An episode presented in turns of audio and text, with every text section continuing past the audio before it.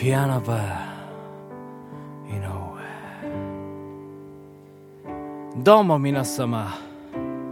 ピアノマン井上です。ここはピアノバー井上です。このピアノバー井上では私ピアノマン井上がピアノを弾きながら皆様と楽しいおしゃべりをしていこうというそんなラジオプログラムになっております。今日も最後までお付き合いくださいませ。よろしくお願いします。あとねピアノマン井上なんですけどね。ピアノマン井上はね実はですね、まあ、このピアノバーでねたまにお料理とかを作ったりもするんですね。えー、やっぱバー言ったらねそのお酒飲む場所ですけどやっぱお酒飲むって言ったらねまあこうあれですよね。あの夜更けてじゃないですか。まあ例えばお仕事されてとかちょっとまあ休日の日にまああの少し遅く起きてバーに繰り出すと。でそうするとねやっぱりねお腹も空いてくるんですよね。なんかパクパク食べたいなとかってね思ったりするじゃないですか。そういう時にねピアノマンがねさささっとねこうねお料理作ったりするんですよね。そんでねお客様はね美味しいな美味しいな言うてね食べてくれたりしてねそれがとってもね私のねあの生きる原動力になるぐらいね幸せにね思うんですよね。でお客さんもなんかもうまた明日も食べに来ますよ言うてねくれるのがすごいね嬉しいんですけどね。あのでやっぱりねお料理の話をね今日はねあの中心にやっていきたいなというふうにね思いますね。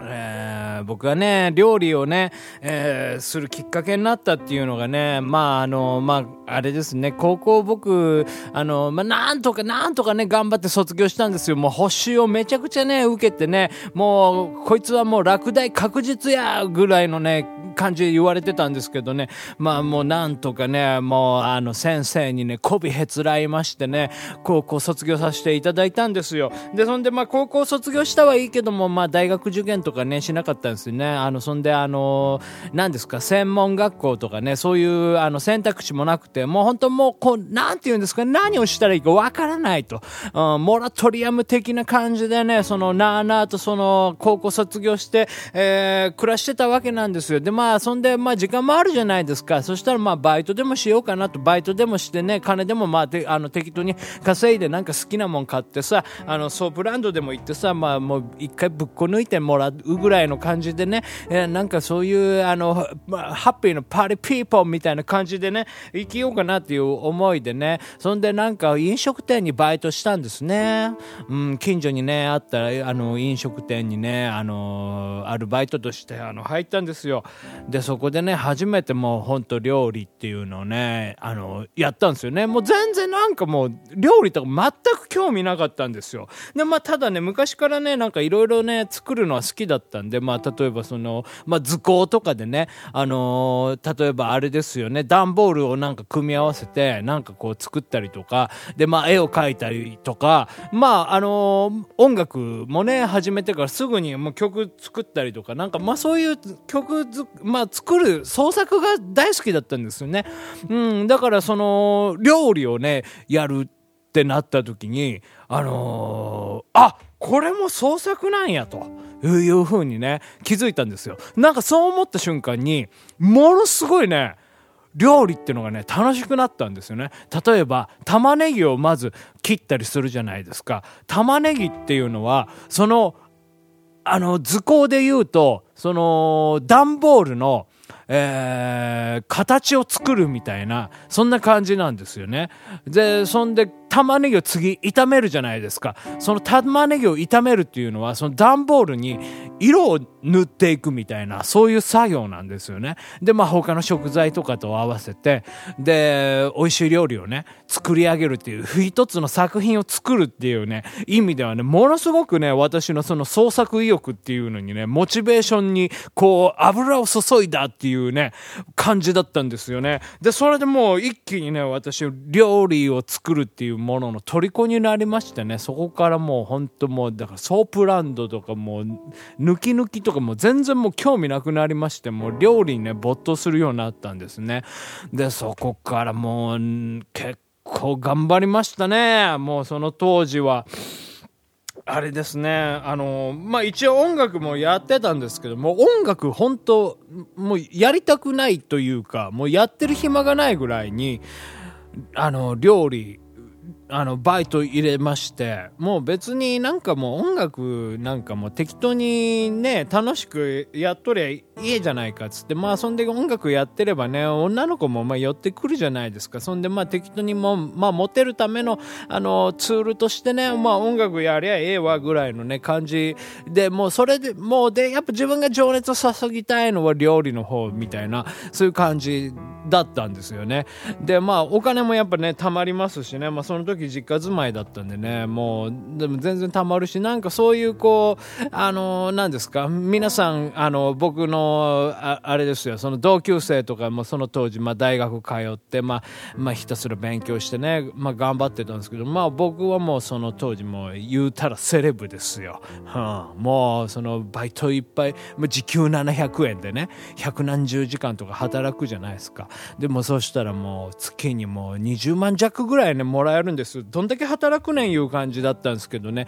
でもガンガンガンガンねもう貯金が溜まってねもうそのちょっとねおしゃれづいちゃいましたね。あのちょっと前にあのあ放送したのであの何ですか？あのおしゃれについてなんか語ってたじゃないですか。あの高校時代ね僕は全然おしゃれとか興味なくてもうそんでまあもう出せやつだみたいな感じで周り見られてたんですけどもその金が入ったらもうほんとね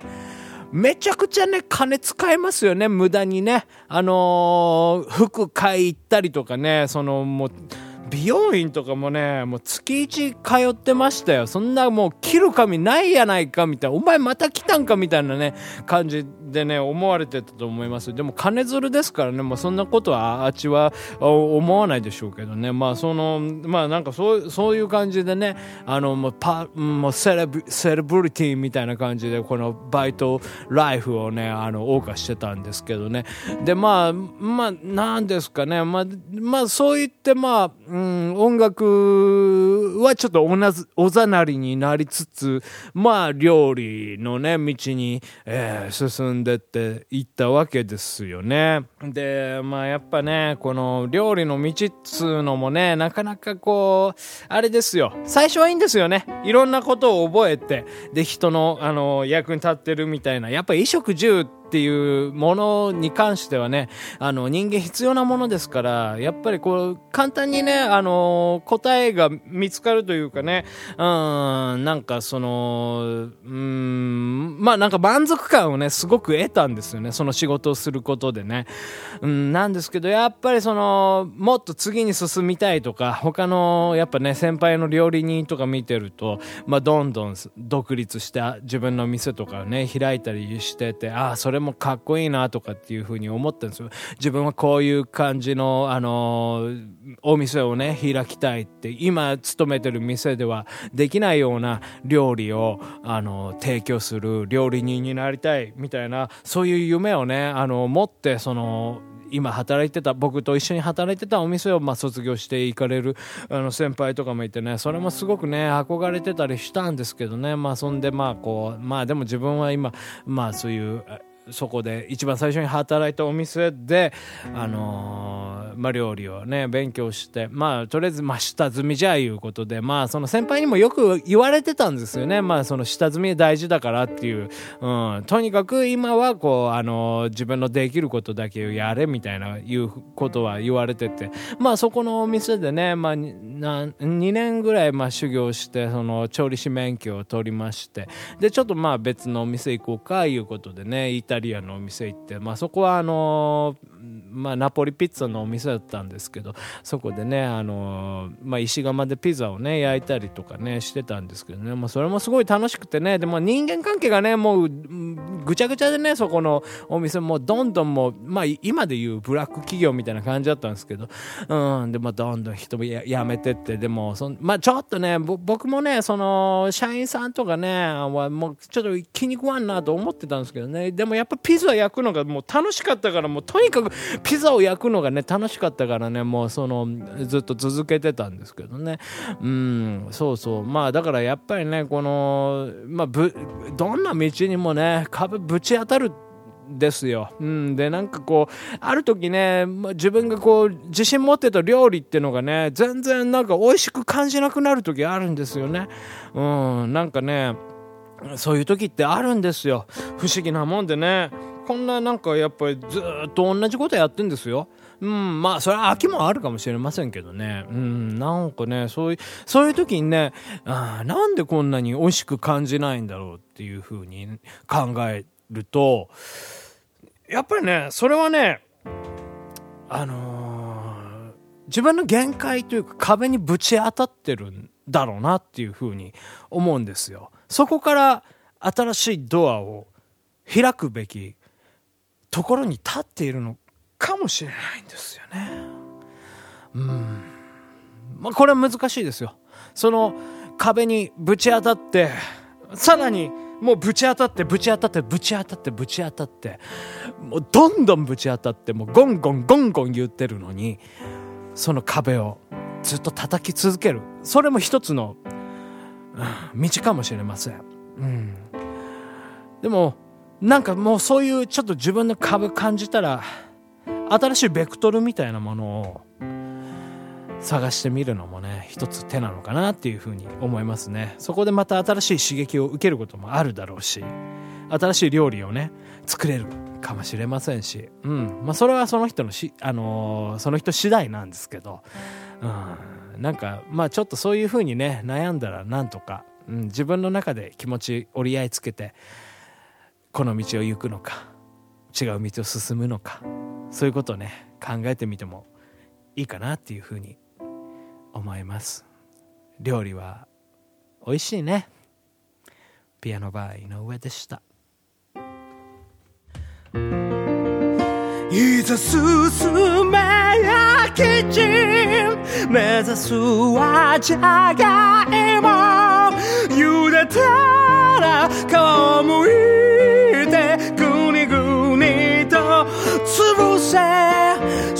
左右気を出し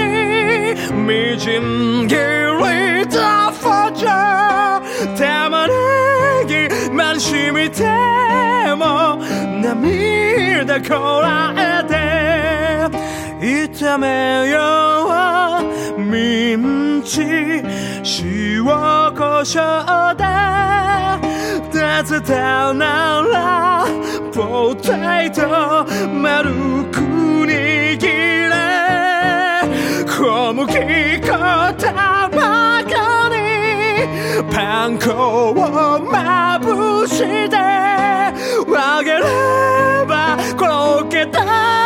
よ。キャベツはどうした